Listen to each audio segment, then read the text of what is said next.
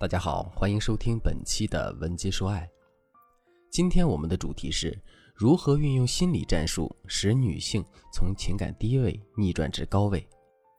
你有没有怀疑过自己当年做出结婚的选择到底是不是对的？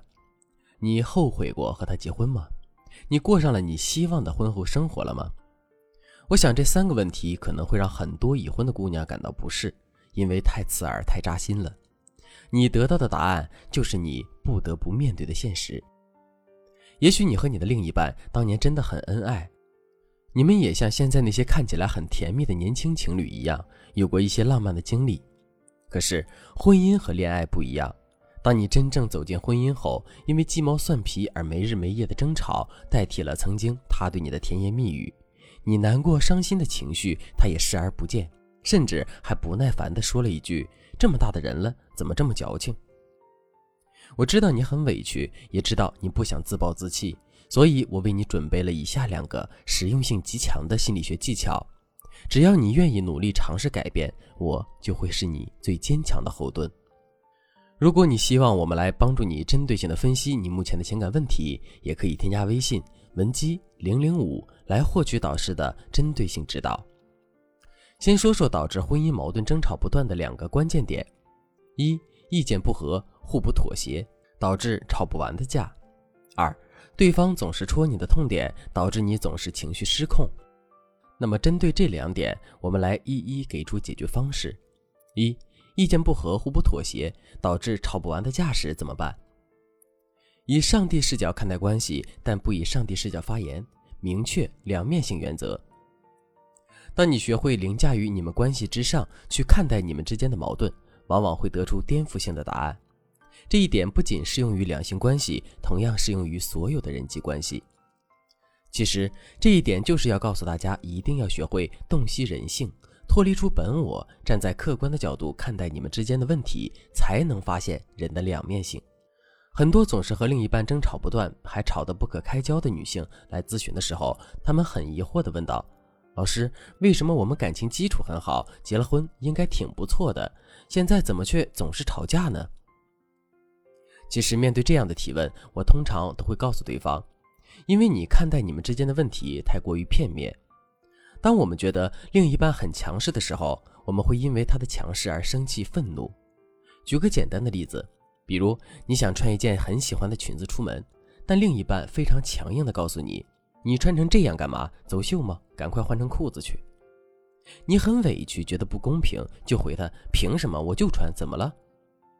于是你们开始了一些无意义的争吵。那么，当你的另一半表现强势的时候，什么都让你听他的，你看到他隐藏在外表下的自卑了吗？一个自信的人从来不会去要求别人怎么做，他的第一反应其实是看到了你呈现出的优秀。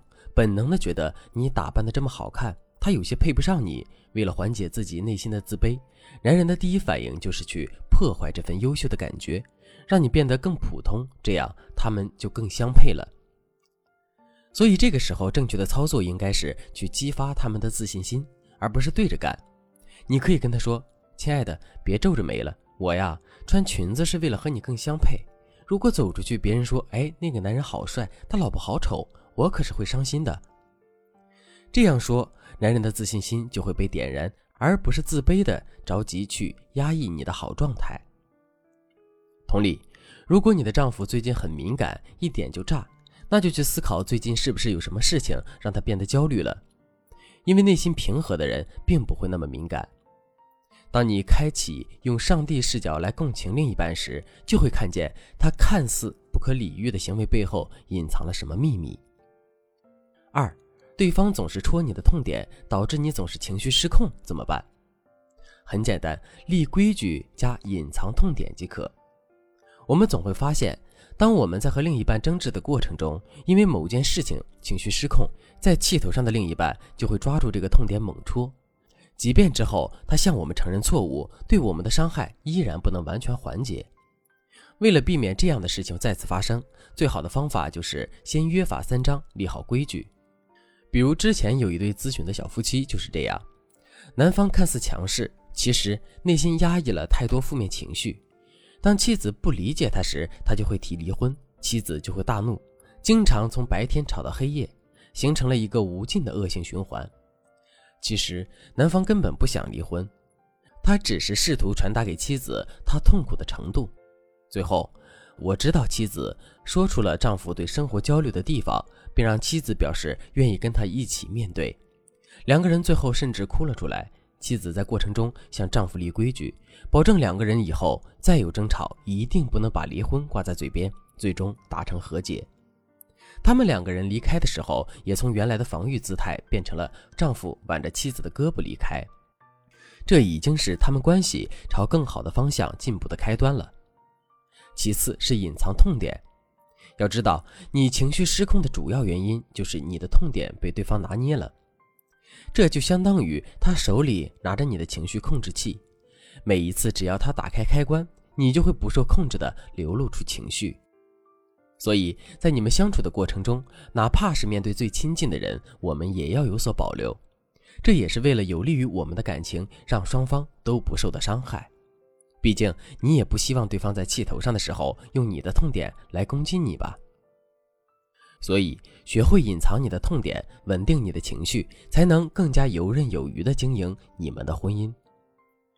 如果你目前也遇到了情感困扰，想要挽回或者修复感情婚姻，你可以添加微信文姬零零五，文姬的全拼零零五，来获取导师针对性的指导。好了，本期节目就到这里了。文姬说爱，迷茫情场，你的得力军师。